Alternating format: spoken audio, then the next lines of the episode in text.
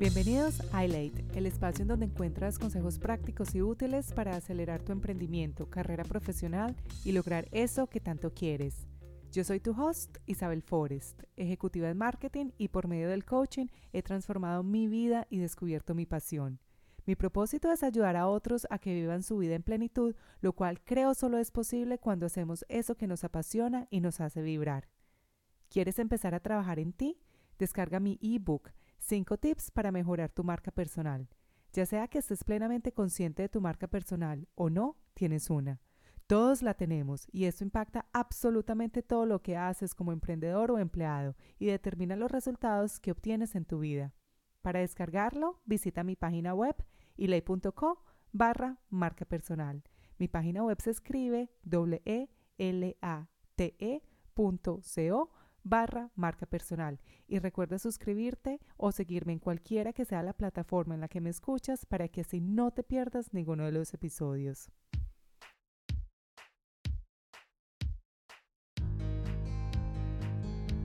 Hola a todos, qué rico estar de nuevo con ustedes. Hoy les quiero compartir un blog que escribí para mi página web ilay.co barra blog, por si quieren leerlo, y es sobre ser el centro de atención y cómo puede que el que no nos gusta hacerlo nos afecte en el trabajo.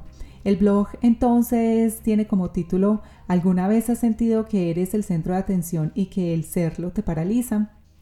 Hoy quiero hablar un poco sobre el tema, pues ha sido muy común en las últimas consultas que he tenido con mis clientes, en donde ser el centro de atención desmotiva, hace que te den nervios y pierdas el hilo de eso que ibas a decir, o esa idea brillante que tú dominas, pero que por los nervios del momento hace que se te olvide. No les digo que cuando escucho esto me da mucha curiosidad, pues si tengo algo que confesar de mí, es que a mí ser el centro de atención de cierta forma me da energía, me hace sentir que lo que hago tiene sentido y que el rol que tengo en mi empresa y equipo de trabajo tiene propósito y añado valor. Esa forma de ser también tiene una falencia y es que puede que personas crean que soy superficial o que no sea capaz de enfocarme en detalles importantes, lo cual es, es solamente una creencia, pues hay muchos casos que comprueban lo contrario, pero que quizás mi personalidad extrovertida hagan pensar a la gente que no me conoce a fondo lo contrario. Entonces, ¿cuál es el balance perfecto entre no tener miedo a ser el centro de atención entre ser capaces de presentar una idea con asertividad, ser la responsable de persuadir a tu equipo de trabajo con energía y entusiasmo, asistir a un evento social y entablar conversaciones con extraños y al mismo tiempo no pasar como superficial? La respuesta no la tengo, pero lo que sí tengo claro es que no porque algo te da dificultad ahora, significa que siempre vaya a ser así.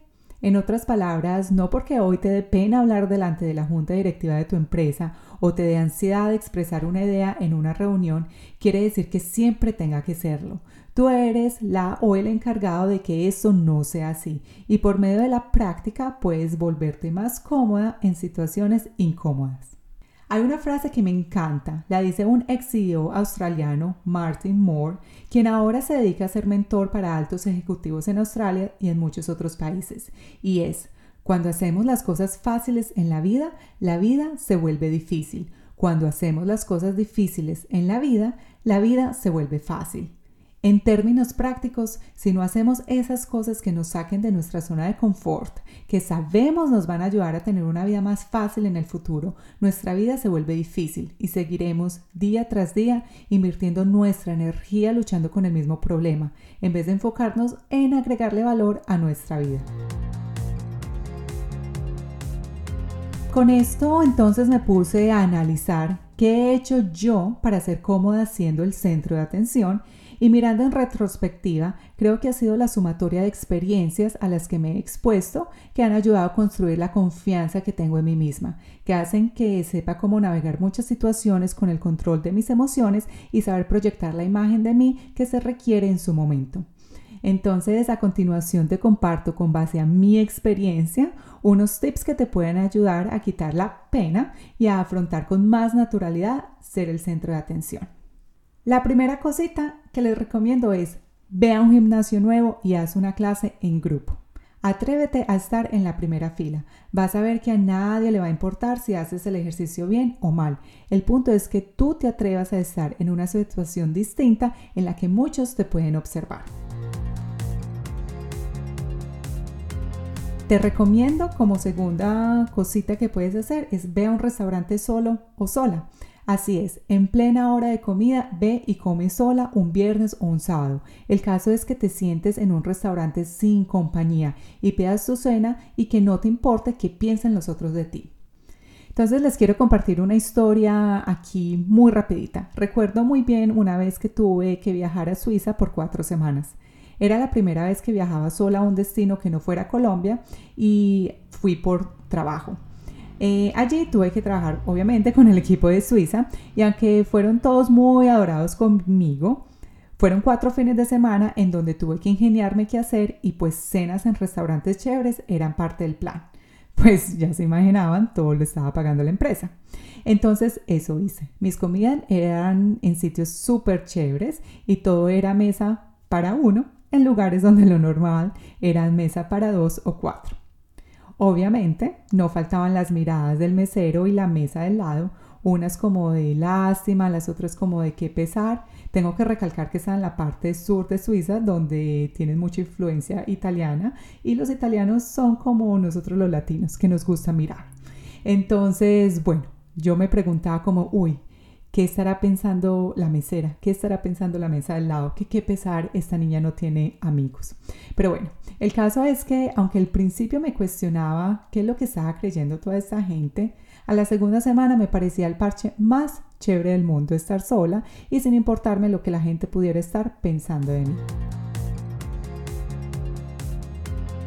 El tercer punto, aunque los dos anteriores parecen frívolos y que no tienen nada que ver con el mundo corporativo, el exponerte a situaciones que te saquen de tu zona de confort te va a ayudar a establecer esa confianza que necesitas para llegar a la oficina con todo el empoderamiento del mundo.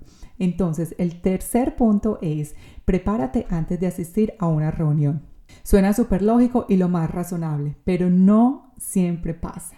La ansiedad que muchas veces tenemos de no llamar la atención puede ser atribuida a la falta de estudio sobre la idea que queremos presentar.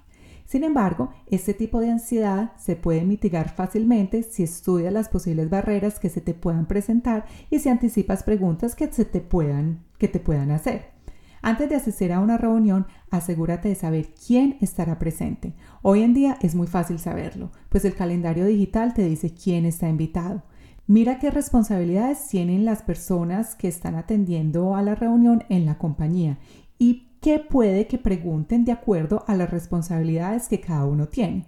Por ejemplo, en mi caso, yo trabajo en el área de mercadeo, pero las preguntas que me hace una persona que trabaja en finanzas o en contabilidad con respecto a un proyecto de mercadeo son muy distintas a las que me va a hacer la gerente de servicio al cliente o la gerente de producto.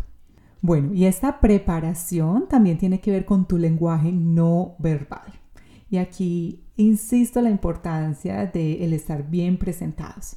Ponte una pinta que te haga sentir bien, cómodo, arréglate el cabello y vístete de acuerdo a la ocasión. Todos estos elementos juegan sutilmente en la forma como tú te sientes y cómo te perciben.